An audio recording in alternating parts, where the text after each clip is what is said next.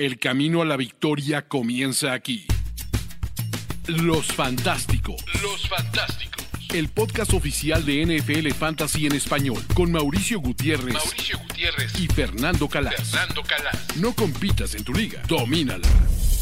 Bienvenidos a Los Fantásticos, el podcast oficial de NFL Fantasy en español en una semana de completa locura porque tenemos Bipocalipsis, tenemos la fecha límite para hacer trades en la NFL y también estaremos otorgando nuestros premios escalofriantes 2022, además de las historias imperdibles, la bolita de cristal y obviamente fuera de la galaxia fantasy para cerrar. Fernando Calas, sé que te fuiste un fin de semana largo con tu familia a intentar desconectarte y recargar pilas para la segunda mitad de NFL y para el Mundial que se avecina. ¿Cómo estás? Todo bien, todo bien, eso. Último fin de semana, un poco así como hoy es festivo, ¿no? Estamos grabando este programa el martes a las 8 de la tarde aquí en España, 3 eh, de la tarde hora del este americana. Bueno, es era festivo aquí, es festivo aquí en España, entonces yo, yo me fui cuatro, cinco días con la familia al norte bueno, un poco desconectar porque, bueno, dentro de, dentro de menos 10 días yo, yo, me voy ya a Italia, donde se concentra Brasil, Brasil antes del Mundial. Y, eh, y ahí eh, el día 19 ya de Italia directamente a Qatar, donde voy a estar del día 18, no, del día 19 hasta, el, día, hasta el, el, día siguiente a la final, ¿no? El día 20 de, de diciembre. Qué bien, venga, perfecto. Pues ahora vamos a tratar de reconectarte con la NFL. Sí, Primero, que te iba a decir, yo no sé nada de lo que ha pasado. Ahorita te voy, a, te voy a poner al tanto. Además, además, o sea, ha sido un fin de semana muy, o sea, especial y muy estresante porque han sido las elecciones en Brasil, estamos ahí jugándonos, ¿sabes?, el futuro del país como o sea, probablemente las elecciones más importantes de, los, de, toda la democracia brasileña en los últimos 40 años. Entonces, el hecho de que yo no estuviera trabajando y que fueran las elecciones, este fin de semana, yo la verdad eh, he estado bastante desconectado de todo. Entonces, este viaje, según sé yo, algo ha pasado en esta tarde del martes. Entonces, tú vas a ser de Adam Schefter y yo del lector de Twitter. bueno. A ver, qué me cuentas y a ver qué es mi primera reacción en términos fantasy. Empecemos de mayor a menor, ¿no? Por así decirlo. Y el primer trade que tenemos y del día de hoy fue TJ Hawkinson enviado a los Minnesota Vikings, un equipo de la misma división de los Lions, de estos trades rarísimos que se dan interdivisionales. Increíble. No, y además, en la misma división. Sí, sí, sí. Los Vikings teniendo a Irv Smith. Irv Smith fue eh, colocado en Injury Reserve en cuanto hicieron el trade.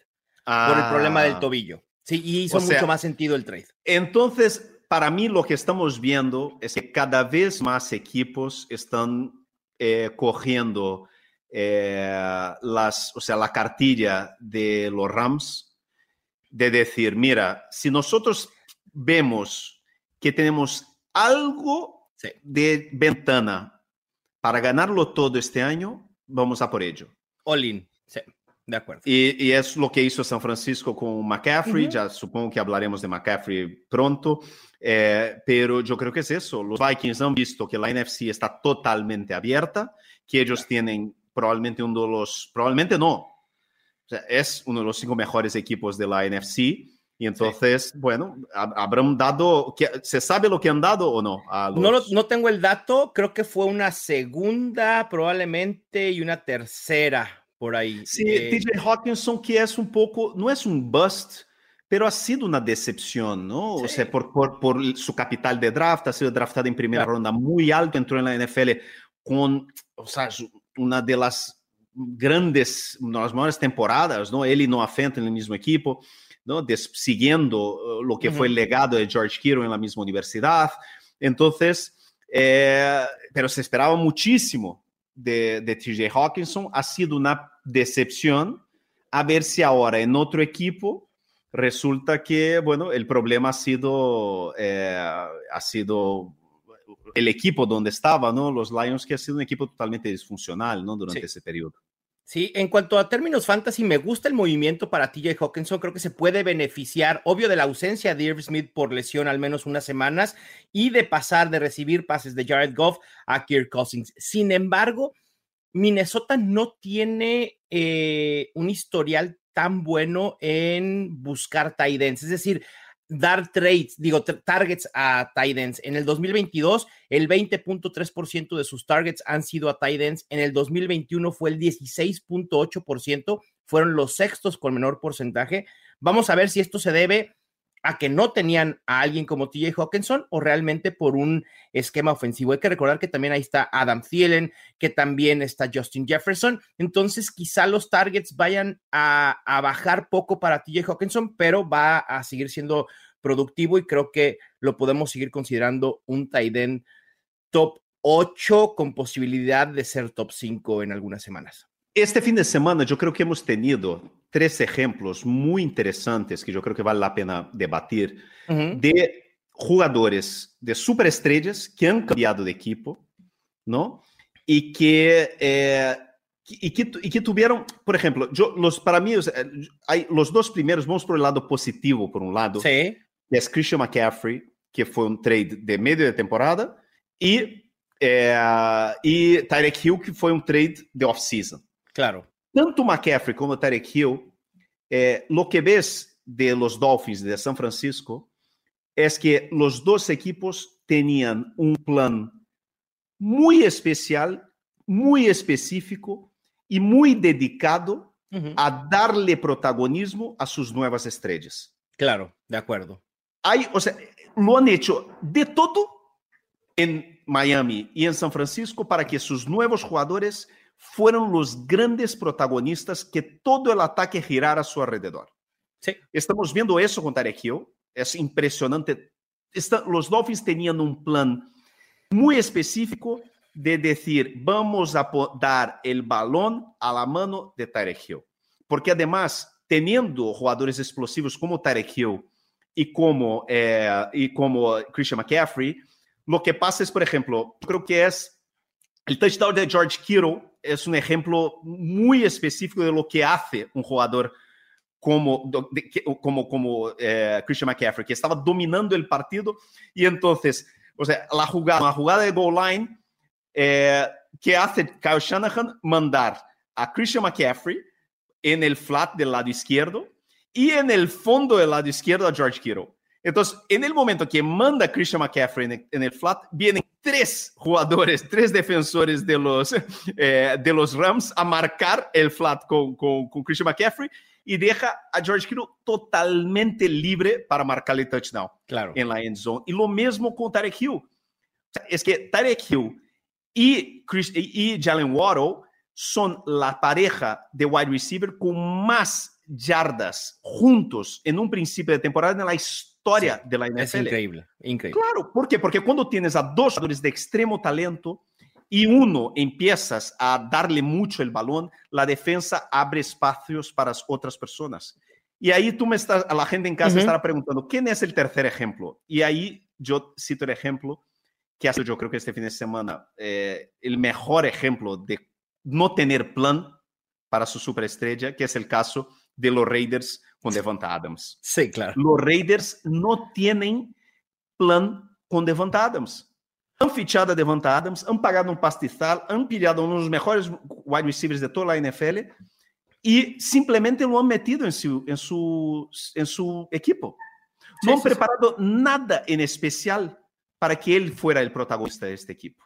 Sí. Y este fin de semana, el partido este de los Raiders es de verdad, o sea, eh, eh, es inaceptable como mínimo, ¿no, Mao? Es que es una Sí, sí, sí. vergüenza.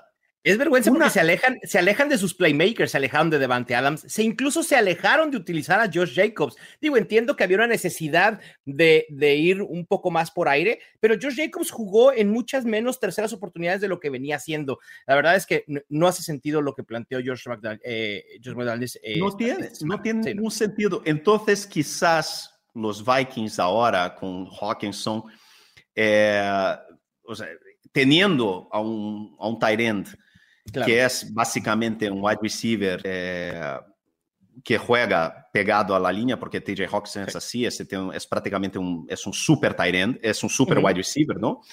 Teniendo a él, a lo mejor abre un espacio en el, en el medio del campo que es muy importante el hecho de que tengas a dos eh, wide receivers de tanta calidad como Thielen, que ya es bastante veterano, ya no es el mismo, pero Justin Jefferson en el outside, ¿no? Entonces, el hecho de que tengas Dalvin Cook en el backfield, ¿no? Que es un, también un, un, back que participa mucho del juego de pases, muy polivalente. Yo creo que puede ser algo interesante. Además, en un año donde no tenemos, no hay ends. Exacto, ya que más da. O sea, sí, creo que eso seguirá siendo redituable. Creo que le puede pegar un poco al valor fantasy de Adam Thielen. Pasando a otros trades, Fer, porque no es el único trade que hemos tenido el día de hoy. A ver, yo no tengo ni idea de lo que ha pasado. El wide receiver del ex wide receiver de los Steelers, Chase Claypool, wow. a los Chicago Bears. ¿Qué tal? Dios. Obviamente esto es potencial añadido para George Pickens que se convierte, ya lo, ya lo era el wide receiver 2, pero creo que con esto puede ver eh, un cúmulo de targets mucho mayor para él en este cierre o en el segundo, segunda parte de la temporada y creo que complica el panorama de Darnell Mooney, quien venía eh, pues como queriendo revivir, ¿no? Justin Fields ha estado muy bien, son más armas para él y de Chase Claypool pues hay que esperar, el talento ahí está, pero decayó mucho en las últimas dos temporadas, habrá que ver también si puede revivir en Chicago en un equipo que no suele pasar mucho. Así que tampoco me entusiasma demasiado. Creo que funciona para fantasy, pero nada de que entusiasmarnos eh, de manera desmedida.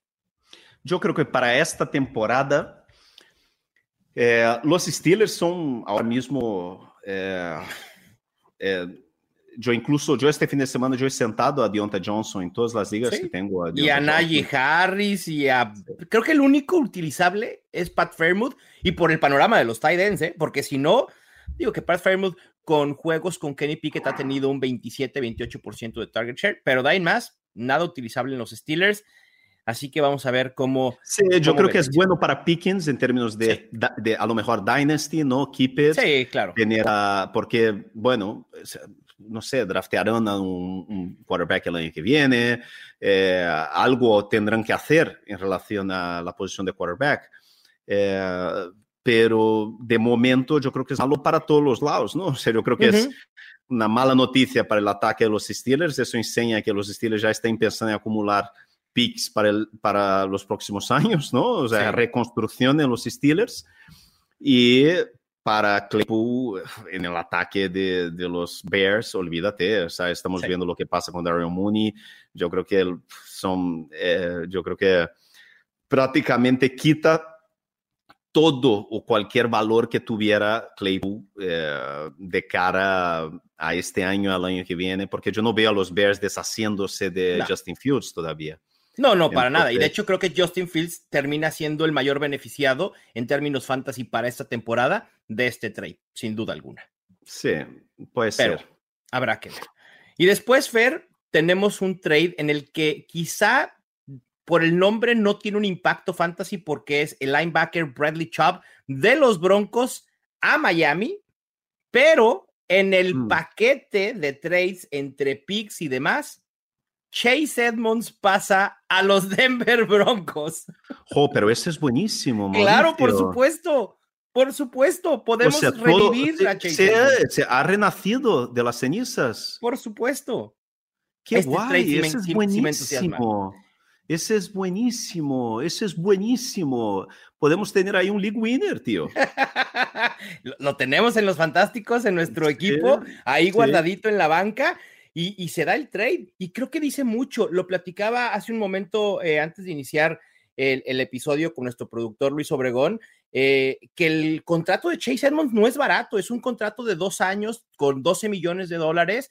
Quizás sí tiene la opción de salirse en el 2023 esperando que pueda regresar Jamonte Williams, pero es una apuesta a, y quizá una respuesta también a los problemas que tiene este backfield. Hemos visto cómo Melvin Gordon no ha funcionado, cómo Latavius Murray tampoco logra eh, generar nada en lo absoluto y están enfrascados en un comité. Creo que Chase Edmonds tiene posibilidades de en algunas semanas convertirse en el, corredor principal con su versatilidad. Sin duda, sin duda. Eh, es bueno, es bueno, es bueno. A mí me gusta, a mí me gusta, a mí me gusta. A ver qué tal. Del lado de Miami, Fernando, creo que no, no mueve mucho, eh, absolutamente nada en el panorama de Raheem Mostert. Veíamos como. No, ya era, el número uno, ¿no? Ya era el número uno. Es, o sea, es un, ahora mismo es que Miami tiene tres de los jugadores más explosivos, ¿no? Más rápidos de la NFL, con Mostert, eh, Tyreek Hill y, y Waddle. Entonces, eh, y bueno, eh, a ver qué tal, ¿no? Y luego. Cuando ah. sale Chase Edmonds de Miami, dijimos, bueno, a lo mejor Miles Gaskin podría tener algo de valor como el handcuff de Raheem Mostert, pero a los 10 minutos, ¡pum! Otro trade. Jeff Wilson de los 49ers enviado a los Miami Dolphins a reencontrarse nuevamente con Mike McDaniels. Sí, es lógico, porque uh, Jeff Wilson o sea, estará a punto de volver ya Elijah, eh, Elijah Mitchell y, y, Jeff Wilson ya iba a perder mucho protagonismo en este backfield, porque ya vimos en este partido del domingo contra los Rams que San Francisco ha usado mucho dos running backs en el backfield todo el rato, o sea, moviendo mucho a, a, McCaffrey como wide receiver, en, en, el slot, en el outside, wide, es que es un paquete completo, ¿no? Entonces, yo creo que es normal, se va al, al mismo sistema, a un entrenador que, que, que le conoce muy bien, al final Jeff Wilson, Raheem Mostert es el backfield de San Francisco del año pasado, ¿no? Sí, justamente, totalmente, que creo que no debería ser considerado Wilson una amenaza para Raheem Mostert, su rol está muy establecido y su valor en fantasy también como un running back dos medio bastante sólido. Y por último, Fer, a menos que nos sorprenda con un trade ahorita aquí en vivo, casi casi,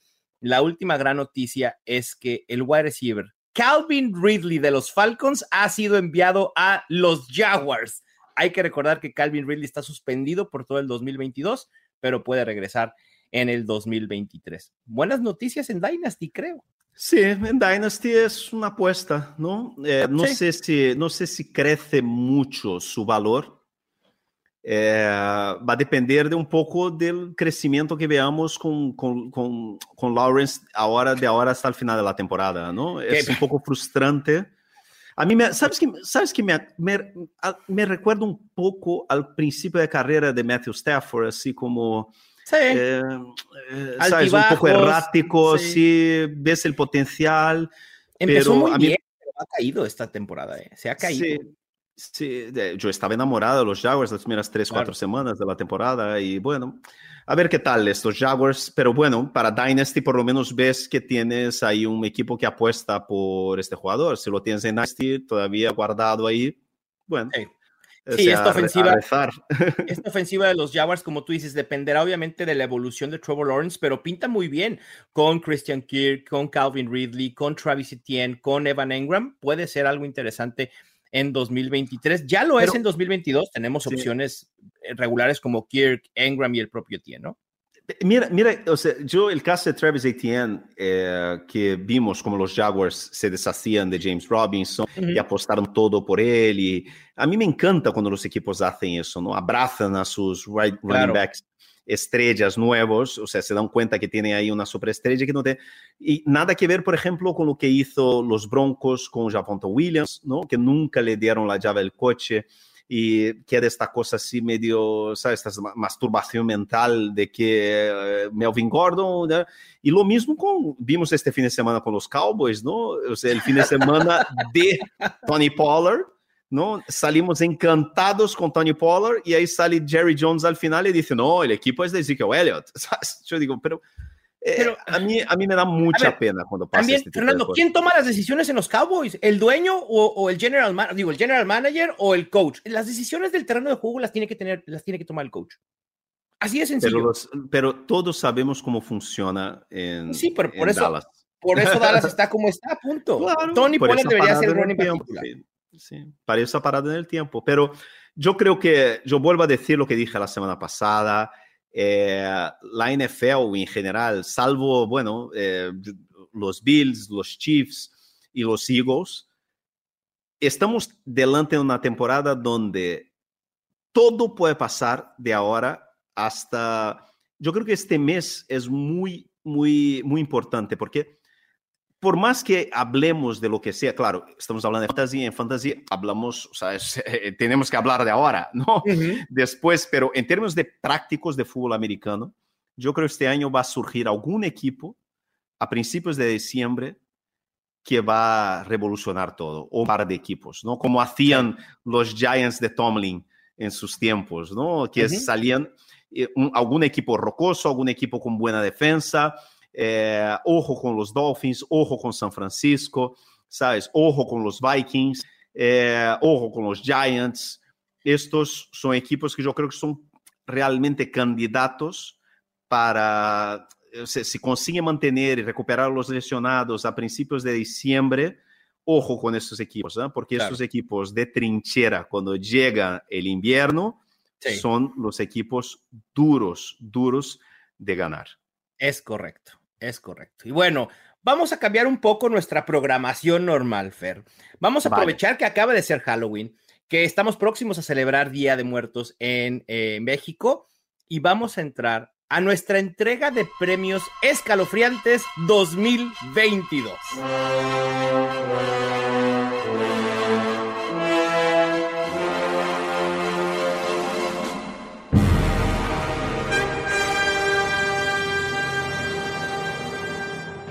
Tenemos cuatro categorías para nuestros premios escalofriantes 2022. La primera categoría es la de la mayor historia de terror fantasy del año. Tenemos muchos candidatos. ¿Quién sería tu ganador? Mira, dejar claro aquí que yo no he leído el guion hoy. No, como estaba nada. en carretera, no he leído. Entonces, o sea, yo, para mí, la mayor película de terror de esta temporada es que piensa en primera ronda, mal. Justin Jefferson, mm -hmm. Jamar Chase, que bueno, se ha lesionado, claro. pero estaba siendo genial. Totalmente. Cooper Cup también se lesionado, estaba siendo genial.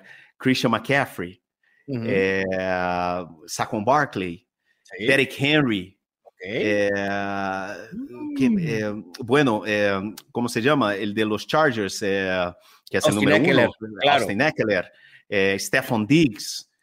Eh, wow. a dónde vas. A dónde vas. ¿Cuántos jugadorazos? Oh, Travis Kelsey, ¿no? Claro. ¿Cuántos jugadorazos en primera ronda? ¿Cuántos jugadorazos en primera ronda? Eh, ¿Quién era el uno general? Eh, durante. Este, Christian McCaffrey, ¿no? No. No, no era. Ah, no, Christian McCaffrey no, porque se lesionaba mucho, acuérdate, eh, Fer. ¿Quién era el número, el, uno, el número uno, durante todo el, el, periodo de draft? Este, un Jonathan Taylor, ¿te acuerdas de él? Un running back de los Colts, sí. Jonathan Taylor. Creo que sí, Jonathan Taylor.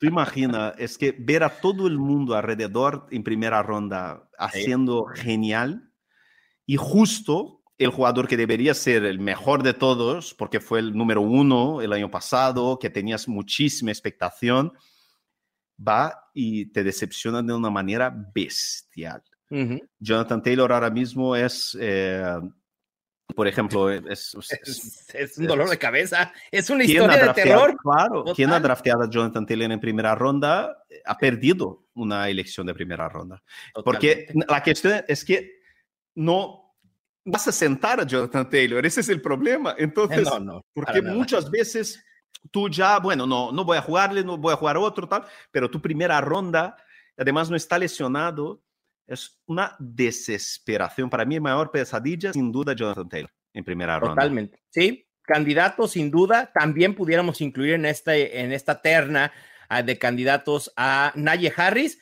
pero yo voy a decir Kyle Pitts. Para mí ha sido una pesadilla total, porque cuando por fin decidí dejarlo en la banca y preferir a, a tight ends ah. como Greg Dulcich, etcétera, ah, esa es la semana en la que por fin Dios. resulta Kyle Pitts y termina top 3. Es una pesadilla. En fin, es lo que es ni hablar. Vámonos Dios. a nuestra segunda categoría, Fer, y es la estrategia que más nos ha atormentado. Y los candidatos a ganar es esperar por Tyden, esperar por coreback o haber ido fuerte por running backs en primera y segunda ronda. El ganador es. yo creo, para mí, eh, ha sido esperar por quarterbacks. Sí, pesadilla. Pero más que eso, más que eso, a mí yo creo que lo peor ha sido las, ir a por quarterbacks en rondas medias. Si, no has, si no has clavado con Jalen Hurts, claro, todo lo demás ha sido un verdadero desastre. Tom Brady, Matthew Stafford, Russell Wilson, Trey Lance. me escapa? Trey Lance, por supuesto. Eh, eh, Aaron Rodgers. Aaron Rodgers. incluso Kyler Murray y Lamar Jackson, que, lo has drafteado un poquito antes. Sí, y que no han, pegado. Lamar ha empezado muy bien la temporada, pero ha pegado un bajón tremendo. Tremendo. Sí. Al final es eh, Jalen Hurts, Patrick Mahomes, y Josh Allen y todo lo demás es sí, Dios mío. De acuerdo. terrible, terrible. Pues ahí está. El ganador de la estrategia que más nos ha atormentado ha sido esperar por coreback en 2022. Eso no quiere decir que vayamos a ir pronto por un coreback en 2023. No lo sabemos manténganse al pendiente porque seguramente de esto estaremos hablando el próximo año, sin duda alguna. Vamos a nuestra tercera categoría y es premio al fantasma en cada una de las posiciones de fantasy. De coreback, ¿quién ha sido el fantasma? Aquel que aparece de vez en cuando, que parece un espectro de lo que fue anteriormente y que en muchas ocasiones no lo hemos visto y que es mejor ni siquiera voltearlo a ver. Yo. Russell Wilson. Russell Wilson. Russell Wilson para ti es tu coreback fantasma. Para mí es Aaron Rodgers. Que, para, mí, en términos prácticos es exactamente lo mismo. Sí, para mí Russell Wilson porque yo tenía muchísima expectación con, con, el, equipo de los Broncos. Yo pensé que iba a ser uno de los contenders de la AFC, que iba a tener un ataque explosivo, que íbamos a tener a Alberto, a Tortless Sutton, a Jerry Judy, que iba a ser una verdadera bestia este ataque, y es de los peores equipos de la NFL. Totalmente de acuerdo. ¿De running back, Fernando? ¿Quién sería tu ganador al premio al fantasma de running back? Estoy intentando pensar en alguien que no sea Jonathan Taylor. Ahí está el mío. Te lo presto, Najee Harris. Sí, sí, pero Najee Harris, o sea, yo no le tengo en ningún equipo porque ya esperaba eso de Najee Harris. Entonces estoy pensando así, un jugador que quizás, yo creo que puede ser Chase Edmonds. Chase Edmonds, claro. Sí. O J.K. Dobbins. También. Cualquiera de los dos. El tema de J.K. Dobbins, lástima por, por la lesión, pero bueno, ni hablar. Pero Chase Edmonds, Chase Edmonds. Chase Edmonds es el ganador para hacer el premio fantasma de running back porque estaba ahí en una zona que podías pillar a un buen wide receiver, ¿sabes? Podías pillar a, Mahomes, por ejemplo. Eh, sí, es, yo creo que eh, Chase Edmonds, o incluso podías, muchas veces, la duda era Ramón de Stevenson o Chase Edmonds. Mira lo bien que está jugando Ramón de. Y la respuesta era Ramón de Stevenson siempre, toda la vida. Sí. ¿De hablar? Así es. De wide receivers, Fernando, ¿quién sería tu ganador al premio de fantasma de wide receiver? Hay muchos, yo veo, ¿eh? Yo veo, yo veo, o sea, yo iría con el que ya tienes tú. Entonces, eh, déjame pensar en otro. Podemos ir de manera uh, unánime. Puede ser, sí, vale. Sí, claro, ¿cómo no? El Elijah, Moore, desaparecido por completo. Es más, no es solo fantasma en fantasy, sino también ya es fantasma dentro de su equipo después del castigo que le han impuesto en los Jets. Primero, semana 7 inactivo, en semana 8 jugó 8 snaps. Es, tremendo, es tremendo. Además, por la expectativa que había alrededor, después de la primera temporada espectacular que hizo, era un jugador que estabas, eso, estabas pensando de Andrew Hopkins o, Elijah Moore, ¿sabes? Eh, Drake London o Elijah Moore eh, Ramondre o Elijah Moore. Y al final, eh, ya vemos, ¿sabes? Es, es tremendo. Pierdes un, jugadorazo que podía estar eh, destrozando en tu equipo. Y bueno, y has pillado a un jugador que ha destrozado tu equipo. Sí, y todo parece indicar que al menos hasta ahora vamos a llegar al límite de, del tiempo para que los equipos de NFL hagan trade y el Moore se va a quedar en los Jets probablemente ni hablar. Eh, los Jets ya habían dicho que no le iban a devolver. Sí, que, que, no iba a haber trade, de acuerdo. Es que tiene mucho talento, pero a ver, tampoco castiga a lo mejor. A ver, muéstrale amor, ¿no? Y demuestra por qué no quieres tradearlo y empieza a buscarlo y empieza a involucrarlo en la ofensiva. Pero bueno, vamos a ver si cambia esto a partir de, de, la próxima semana. Y en la posición de Tyden, Fer, tu premio al fantasma, ¿también lo tenemos de manera unánime?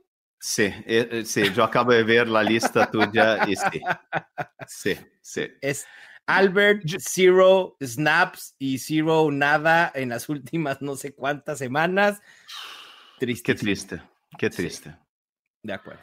También liberen a Albert Ogwebunan, por favor, de ese equipo. A ver, Greg Dulcich lo está haciendo muy bien y no hay manera que Albert O pueda regresar. Ha estado inactivo en las últimas semanas y, y ya fue, ni hablar. Sí. Bueno, y como en todos los premios, Fer, siempre hay una categoría especial, ¿no? Y este, el nuestro, será levantar un altar para y aquí de lo que se trata es elegir a cualquier jugador de la NFL ya retirado para que salga del retiro y se nos aparezca en rosters para salvar nuestros equipos de fantasy. ¿A quién elegirías? Marshall Falk. Levantar un altar para Marshall Falk y cómo no, si Marshall Falk ha sido uno de los tres o dos running backs más prolíficos en fantasy en toda la historia en términos de producción año con año, en términos de puntos fantasy por juego. ¿Cómo no? Por supuesto. Sería, no un league winner, sería, o sea, ya, denle el trofeo. Punto. O sea, teniendo a Marshall Falk, eh, el dominio que tenían impresionante. Sí, Marshall Falk eh, podría ser también fácilmente Tony González. Claro, Jerry eh, Rice también pudiéramos levantar un altar a, Jerry Rice para alguien que esté padeciendo por, por wide receivers pero también no hay que olvidar. te digo, ¿sabes? Dante Culpepper también. Dante mm, Culpepper, aquella super está sufriendo por coreback, claro. Sí, sí aquella super temporada de Culpepper. Yo me voy por lo lógico, lo obvio. Me voy a quedar aquí en California. La Danian Tomlinson.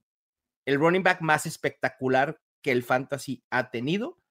Y obvio, le voy a levantar un gran altar para ver si se me aparece en rosters para salvar varios de mis equipos fantasy. Fer, vámonos rápido ahora a las imperdibles, las historias o situaciones a seguir. Los fantásticos. Justin Fields en las últimas tres semanas ha generado al menos 19 puntos fantasy y ha sido top 10 en cada una de esas. Pero no solo eso, porque además en las últimas cuatro semanas es el coreback 2 en puntos fantasy totales. Podemos decir que Justin Fields es ya un top 12 para lo que resta de la temporada y ahora añadiendo a Chase Claypool. No sé top 12, eh, pero yo creo que lo, que es positivo es que este, en este eh, es que estamos viendo cómo le están volviendo a utilizar con las jugadas de carrera ya diseñadas. Exacto. no solo de improvisación. Exactamente. Entonces el Konami Code pasa a ser un factor suyo. Vuelve a ser, ¿no? Yo acá en, el estadio, que es mi oficina, no, mi estadio personal es mi oficina, yo voy a levantar un banner y lo traigo en la playera. Y es lo único que voy a decir. Tan, tan, tan, tan. Justin Fields, QB1. Por supuesto que es top 12 para lo que resta de la temporada. Me encanta el potencial que tiene. Como dice Fernando, el Konami Code lo seguirá teniendo. Pasando historias de running backs, Fer, hay como luchas, disputas de lo que quisiéramos que sucediera en un backfield y lo que sabemos o creemos que va a suceder en un backfield por cómo los equipos se manejan. Y en ese sentido lo estábamos hablando, Tony Pollard contra Ezekiel Elliott. Obviamente que preferimos a Tony Pollard, pero el equipo es claro que prefiere a Ezekiel Elliott. Ni hablar. Yo creo que no va a cambiar lo que, lo que lleva siendo toda la temporada y, bueno, no ha afectado el valor de Tony Pollard. Entonces, Tony Pollard. Sí, y yo, o sea, yo creo que es Tony Pollard, mientras siga las cosas como están y los Cowboys marcando puntos como están, y es evidente que en los momentos de pase, en los momentos malos, el running back es Pollard. Entonces, o sea, yo creo que, bueno, como está, para mí está bien, porque al final Pollard está, está ahora mismo, es una de las mejores elecciones de, rondas medias de, este año. Sí, Tony Pollard, quizá quisiéramos que tuviera más volumen, ¿no? En los rangos en los que tuvo la semana pasada para que explotara, pero aún estando limitado en volumen por que Elliott, Tony Pollard seguirá siendo mucho más productivo y mucho más eficiente que sí que el Elliott. Me gusta más para lo que resta de la temporada y lo considero un running back dos medio cada semana. Después pasamos al frente de los Panthers, donde tenemos a Deonte Foreman contra Choba Howard. Un Choba Howard que en la primera semana sin Christian McCaffrey fungió como el running back titular y tuvo la mayoría de acarreos hasta que se lesiona. Y después Deonte Foreman la semana pasada se vuelve absolutamente loco con 120 yardas y 3 touchdowns. ¿Quién debe ser el running back principal en este equipo?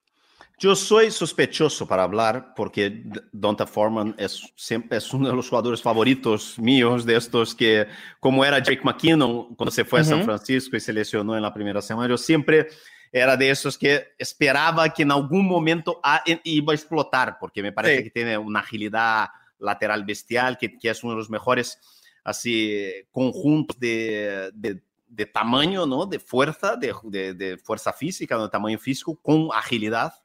Entonces yo no tengo ninguna duda, yo creo que, yo creo que Donta Foreman y además en un momento donde los Panthers parecen que empieza a tener un poco más de explosión, de vida, estamos viendo el renacimiento de DJ Moore, yo, me, yo, creo, que, yo creo que Foreman va, va, a quedarse con este backfield.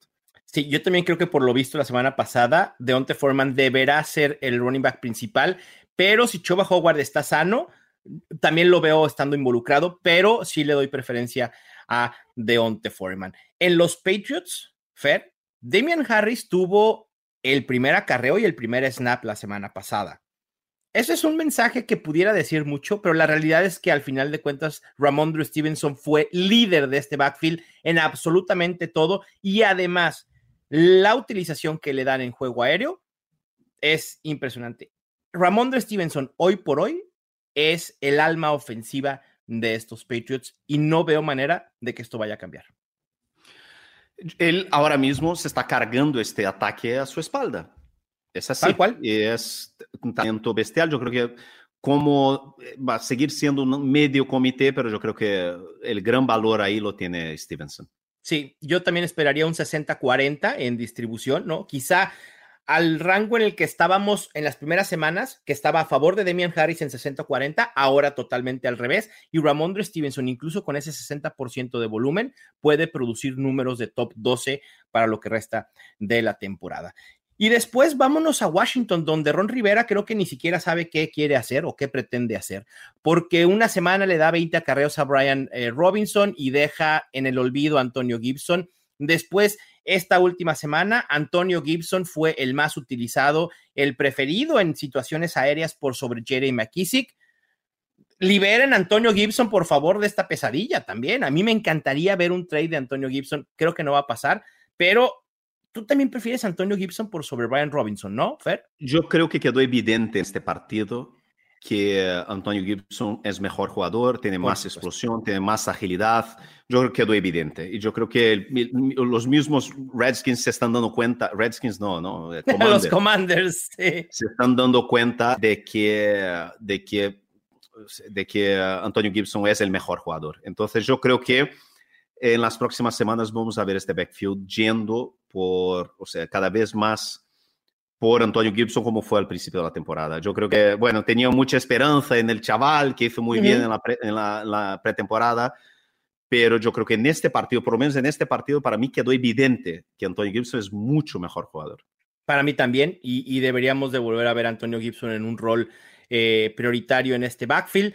Siguiendo en Washington, pues parece ser que además de que ya mencionaste el renacimiento de DJ Moore. Parece ser que Terry McLaurin también ha renacido con Taylor Heineke, dos semanas consecutivas con al menos ocho targets y 16.6 puntos fantasy. ¿Nos volvemos a entusiasmar con Terry McLaurin o por lo menos considerarlo una opción de wide receiver 2 bajo? Ojalá, eh, yo te digo, yo, estoy muy crítico con, con McLaurin este offseason, el año pasado. Eh, me había bajado totalmente el carro, pero parece que empieza a, tener una resurrección también, ¿no? Aparecer el jugador que, que creíamos que, que, que, McLaurin podría ser. Ojalá, o sea, yo creo que mirando hacia adelante, ese es un momento muy importante de la temporada, porque las apuestas que hacemos ahora van a definir nuestros equipos de cara a los playoffs. Sí, Ese es el momento donde no se puede, uno no puede relajarse. Porque muchas veces cuando te, comienzas la temporada bien, tu equipo ganando cinco o seis partidos, te relajas, eh, o sea, mantienes el equipo, no vas mucho por la agencia libre y ahí estos jugadores son, sabes, los jugadores que acaban cayendo en los equipos que están a mitad de tabla, tienen una explosión en la segunda mitad de la temporada y ganan las ligas al final. Entonces, eh, puede ser que sí, puede ser que sea un gran, eh, o sea, yo que sé, McLaurin y DJ Moore puede ser league winners este año, ojo. Sí, y McLaurin que, ha demostrado tener buena química con Taylor Hennig y se ha demostrado, ¿no? Y, justo es lo que está pasando también en los Panthers con DJ Moore y PJ Walker. Parece ser que entraron en química después de ese primer juego que fue muy malo de ambos, pero ya son dos semanas con DJ Moore con al menos 10 targets y al menos 19.6 puntos fantasy. De hecho, en las últimas dos semanas, los dos mejores wide receivers son de Andrew Hopkins y DJ Moore en puntos fantasy totales. De Andrew Hopkins que yo creo que puede ser el, el league winner de este año. ¿eh? Sí, totalmente de acuerdo. Por lo que puede aportar en esa ofensiva, eh, sin duda, sin duda. Y pasemos a los tight ends, Fer. El panorama es realmente complicado esta semana porque tendremos a varios que normalmente utilizábamos en semana de descanso, ¿no? Tenemos a David Njoku, que además estaba lesionado, pero también su equipo está en bye, Dalton Schutz, Greg Dulcich, Pat Freiermuth, George Kittle. Ahora añadimos a, TJ Hawkinson, que creo que, hay que utilizarlo, eh, pues, sin esperar mucho eh, a cambio. Y salvo Mark Andrews, Travis Kelce, Zach, Ertz y Dallas Gether, nos queda un panorama terrible. ¿A quién utilizar esta semana en las tight ends? A Tyler Higby, a Tyson Hill. Te estoy leyendo mis rankings top 12. Kyle Pitts, Hayden Hurst, Tyler Conklin, Evan Engram, Robert Donian, Dawson Knox. Conklin que se había muerto y ha resucitado, ¿no? Entonces, este fin de, semana, porque no es solo los dos touchdowns, porque eso vemos mucho, ¿no? Entre, wide, entre tight de vez en cuando marcan, tienen dos pases en red zone, marcan dos touchdowns y la gente, oh, no sé, no, fueron 10 targets. ¿sabes? Sí, 10 targets, impresionante. Y los Jets ya dijeron que no van a sentar a Zach Wilson. Entonces, y creo que con la ausencia de Brice Hall van a empezar a pasar mucho más. Por eso yo creo que Tyler Conklin es el nombre para mí. Me gusta, me gusta Tyler Conklin. Bueno, con esto cerramos nuestras historias imperdibles de la semana 9. Vamos a lo que sigue. La bolita de cristal. Venga, la bolita de cristal de los fantásticos con nuestras predicciones fantasy de la semana 9. Fernando Calas, hoy toca hablar principalmente de tight ends en estas dos mini secciones que tenemos. ¿Quién crees que sea el tight end que más puntos fantasy va a generar? Esta es una pregunta relativamente sencilla. Bueno, yo creo que Travis Kelsey, sin duda. no hay más. Además, frente a los Titans, que también son muy permisibles, yo también tengo a Travis Kelsey. No hay mucho que pensarle. Pero del otro lado, un tight end que pudiera decepcionar en semana 9. Esto no está tan fácil porque no hay muchas opciones realmente sólidas en la posición para esta semana con tantos tight ends en descanso y otros más lesionados e incluso otros también tradeados. Me da pánico Mark Andrews esta semana, pánico. Por la lesión. Porque no está bien físicamente y juega el lunes por la noche. Uf, claro. ¿Qué haces? ¿Qué haces? Es que marcan si está activo. El problema es que no vamos a ver si está activo hasta el lunes. O sea, pudiéramos tener un como preview de, ah, pues está cuestionable que nos abra la puerta de oportunidades. Quien tiene la marca Andrews tiene que ir por Isaiah Likely, Fer. Y con eso creo que puede solventar el hecho de marcar. si está disponible, ¿no? Sí, sí está disponible. Así es. Y a mí, el que, a mí el que creo que puede decepcionar es Mike Gesecki frente a Chicago. No me encanta eh, y creo que la utilización ha ido a la baja, aunque ha podido anotar. Yo no estoy tan seguro que pueda anotar frente a los Bears. En el over-under de proyecciones que nos tiene nuestra app de NFL Fantasy, comencemos con los quarterbacks. Marcus Mariota enfrentando a los Chargers proyecta para 18.93 puntos fantasy. Over. Uh, over de Marcus Mariota, Konami Code en Atlanta cómo no, y ha sido un coreback solventable en las últimas semanas. Quien ha sido mucho más que eso es el coreback Jalen Hurts, quien ha generado más de 24 puntos fantasy en 5 de 7 juegos esta temporada. Enfrenta a los Texans y se proyecta para tener 20.47 puntos. Yo voy a poner over, pero con, con, un asterisco, que es, no ha jugado el último cuarto de este último partido, okay. Porque era un partido pero, totalmente dominante. Sí. Y yo creo que va a pasar lo mismo. No, tienes razón, claro. Van a jugar ser. contra los Texans. Sí, sí. Va a llegar un momento, probablemente ahí en tercer cuarto, donde, sí. ¿sabes? Los Eagles ya, ya, ya, van a poner al bigote y, y, dejar el bigote al final, hasta el final del partido.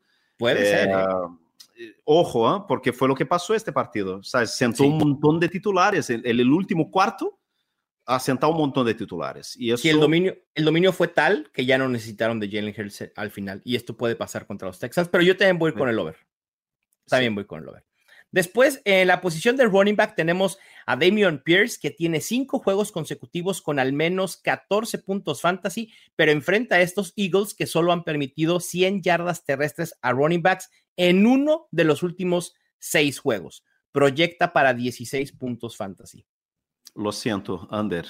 Yo también voy a hacer aguafiestas. Under para Damian Pierce en semana. Yo 9. creo que va a ser, yo creo que los, yo creo que los Texans no marcan puntos ese partido. Uh, en ceros. Así que de una vez descarten también a Brandon Cooks. Ahí va el, el consejo extra gratuito de Fernando Calas. Siguiendo con los running backs, AJ Dillon está desaparecido. Solo ha generado 10 puntos fantasy o más de 10 puntos fantasy desde la semana 1 y desde la semana 4 no tiene ni siquiera más de 10 acarreos. Pero los Lions son la tercera defensa que más puntos fantasy permite a running backs. La proyección de puntos está en 9.48 para AJ Dillon. Uy. Yo era ateo, pero ahora uh, creo over. Over para AJ Dillon y sabes qué? Voy a dar un spoiler alert del Startem Sitem. Puse a Aaron Rodgers en el Sitem y dije, si esta ofensiva puede ser productiva, va a ser a través de Aaron Jones y AJ Dillon y también voy con el over. Después tenemos a uno de nuestros wide receivers favoritos, Stephon Diggs. Ha generado al menos 22 puntos fantasy en tres juegos consecutivos, pero los Jets con Sauce Gardner y compañía es el séptimo equipo que menos puntos fantasy permite a wide receivers. El, la proyección está en 20 puntos. Over. Yes, me gusta ese entusiasmo con Stephon Diggs y esta ofensiva que parece a, a ser espectacular. Estamos viendo una de las mejores ofensivas en los últimos años en los Bills. Me gusta también el over. Después vamos con Chris Olave. 27% de target share en las últimas cuatro semanas y Baltimore es el cuarto equipo que más puntos fantasy permite a wide receivers. Habrá que confiar en él después de que nos quedó a deber en la semana 8. La proyección de puntos es de 15.65. Uy. Wow. Under. Oh, ¿por qué, Fernando Calas? Hay que confiar porque en yo Chris creo, Olave. Porque yo creo, yo creo que el juego de pases de este, de este equipo va a ser todo alrededor de, de Alvin Camara. Bueno, puede ser después de lo que vimos la semana pasada con Alvin Camara, sí, sin duda. Pero yo creo que Chris Olave sí puede producir y voy a ir con el over siendo la principal arma por aire que no se llame Alvin Camara. Para sleepers de la semana, Fernando, yo tengo a Josh Palmer de Atlanta que puede eh, ser una opción intrigante ante la ausencia de Mike Williams y también a Terrence Marshall de los Panthers, quien se ha colocado como la segunda opción de PJ Walker ante la salida de Robbie Anderson. Wow, ¿Te gustan? Sleepers. No, me gusta, me gusta, okay. me gusta. Estoy pensando assim, quem pode ser um sleeper outside the box, assim, alguém que pueda ajudar-nos aí. É, uma coisa assim, um pouco de. Não sei. Eu vou, eu vou com Tyler Conklin. Ok. Me gusta. Eh, los Jets contra los Bills. Yo creo que Tyler Conklin puede, puede darnos ahí una alegría esta semana. Perfecto. Y por último, la predicción loca de la semana. Yo voy a ir en contra de lo que dijiste de que Filadelfia va a guardar eventualmente a sus jugadores o incluso guardándolos. Creo que Miles Sanders tiene la posibilidad de terminar en el top 3 frente a la defensa que más puntos fantasy permite a running backs. ¿Tú qué predicción loca quisieras decirnos, Fer? Predicción loca. Así como la que atinaste la semana pasada que Christian McCaffrey iba a ser el running back 1, ¿no? ¿Te acuerdas? Habíamos dicho. Y que yo, que AJ Brown iba a ser el yo voy, yo, voy, a repetir lo que hice la, semana pasada, ¿no? Cuando dices que un, un, running back este, va a tener más puntos, predicción loca otro, ¿no? Yo dije que Travis Kelsey va a ser el Tyrant 1 esta semana, pero mi predicción loca es de que Kyle Pitts explota esta semana y termina como Tyrant 1. Venga. Yo era Teo. Venga. Imagínate dos semanas de producción fantasy de Kyle Pitts. Nos vamos al Ángel de la Independencia a festejar, sin duda, ¿no? Pero por supuesto. Sí, sí, yo estoy feliz. Brasil ya tiene nuevo presidente, eh, el mercado responde de, maravilla y nada, o sea, es la semana de la explosión de Kyle Pitts. Venga, me gusta, Fer. Y pues con esto cerramos la bolita de cristal de esta semana en Los Fantásticos. Fuera de la Galaxia Fantasy. Vámonos a cerrar el, programa, Fer, con Fuera de la Galaxia Fantasy. Y tomando esta temática de que estamos al límite de trades en los equipos de NFL, tu equipo, tus 49ers, pueden agregar a cualquier superhéroe para lo que resta de la temporada. ¿A quién deberían añadir? Breaking news, perdón, voy a interrumpir fuera de la Galaxia Fantasy. Tenemos un trade. Nahim Hines ha sido enviado a los Buffalo Bills. ¡Wow! Uf, ¿qué te voy a ah. decir? O sea, los. No es, creo que es bueno, es bueno para Jonathan Taylor. Es bueno, es, de cierta manera es bueno para Jonathan Taylor. Creo que Dion Jackson pudiera tener un rol mucho mayor. En cuanto a los Bills, no le veo que pueda afectar a Devin Singletary, ligeramente lo hace, pero al, más afectado es James Cook, me parece. Hay que recordar que los Bills estuvieron insistiendo mucho en tener a un running back especialista en terceras oportunidades y en juego aéreo, ¿no? Lo intentaron con James Cook en el draft, intentaron llevarse a Jerry McKissick en el offseason, que ahora se conforman con Ahim Hines. Y creo que puede ser interesante en esta ofensiva, en Ahim Hines lo prefiero ya por sobre James Cook para lo que resta de la temporada, sobre todo porque hemos visto en los Bills una tendencia a dejar de utilizar a Devin Singletary en los juegos en los que se van arriba en el marcador y que probablemente vayan a ser absolutamente todos los que restan de la temporada. Sí. y ahora el superhéroe, ¿no? Pues ahora sí, vámonos con un superhéroe que deberá agregar tu equipo para lo que resta de la temporada. Ah. Yo te digo una cosa, yo, yo quiero a, eh, a Wolverine porque es el que tiene el poder de recuperación de lesiones, ¿no? Claro, sí, Pero si todo el mundo se lesiona, entonces ojalá, ¿sabes? O sea, Wolverine que así, si se lesiona, vuelve a jugar, ¿sabes? Totalmente. es un poco eso, eh, porque San Francisco tiene tantas lesiones, tantos problemas de lesiones en los últimos años, que yo iría con Wolverine por eso, porque yo sé que se va a recuperar. Ahí está, pues Wolverine a los 49ers y yo voy a ir con lo lógico y a lo mejor van a decir, ay, qué aburrido y qué obvio, no me importa.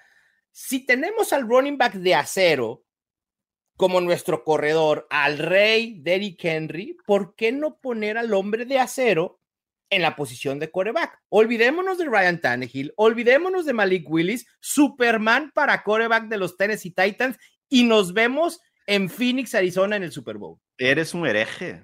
¿Cómo puedes? ¿Por qué? ¿Cómo puedes elegir a Superman de quarterback cuando tienes al maestro Yoda de quarterback para liderar a tu equipo con su sabiduría? con su sabiduría, con su temple, con su tranquilidad, para con su experiencia. Maestro Yoda, quarterback. creo que está muy chaparrito. Lo mismo decían de Kyler Murray, mira. Lo siento, Fer. Touchdown. Lo siento. Touchdown. Con, la pura fuerza. Touchdowns con la pura fuerza. Sí, claro, es, es, es así, está, está ese shotgun, snap, no toque el balón, solo hace así. reparte con la mente. sería muy curioso ver a Master Yoda de quarterback en la NFL, sin duda alguna. sin duda alguna sería muy divertido. Bueno, Fer, pues vámonos, con esto terminamos nuestro episodio de hoy.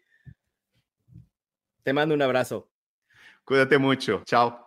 Venga, pues con esto terminamos Los Fantásticos, el podcast oficial de NFL Fantasy en español, presentado por Betcris. Muchas gracias por escucharnos. Suscríbanse al podcast. Suerte en sus enfrentamientos, excepto si juegan contra nosotros. Ya tienes todo lo que necesitas para dominar tu liga. Los Fantásticos. Los Fantásticos. El podcast oficial de NFL Fantasy en español. Con Mauricio Gutiérrez y Fernando Calas. Productores ejecutivos. Luis Obregón y Gerardo Chapa. Producción y voz en off. Antonio Semper. Una producción de primero y diez para NFL.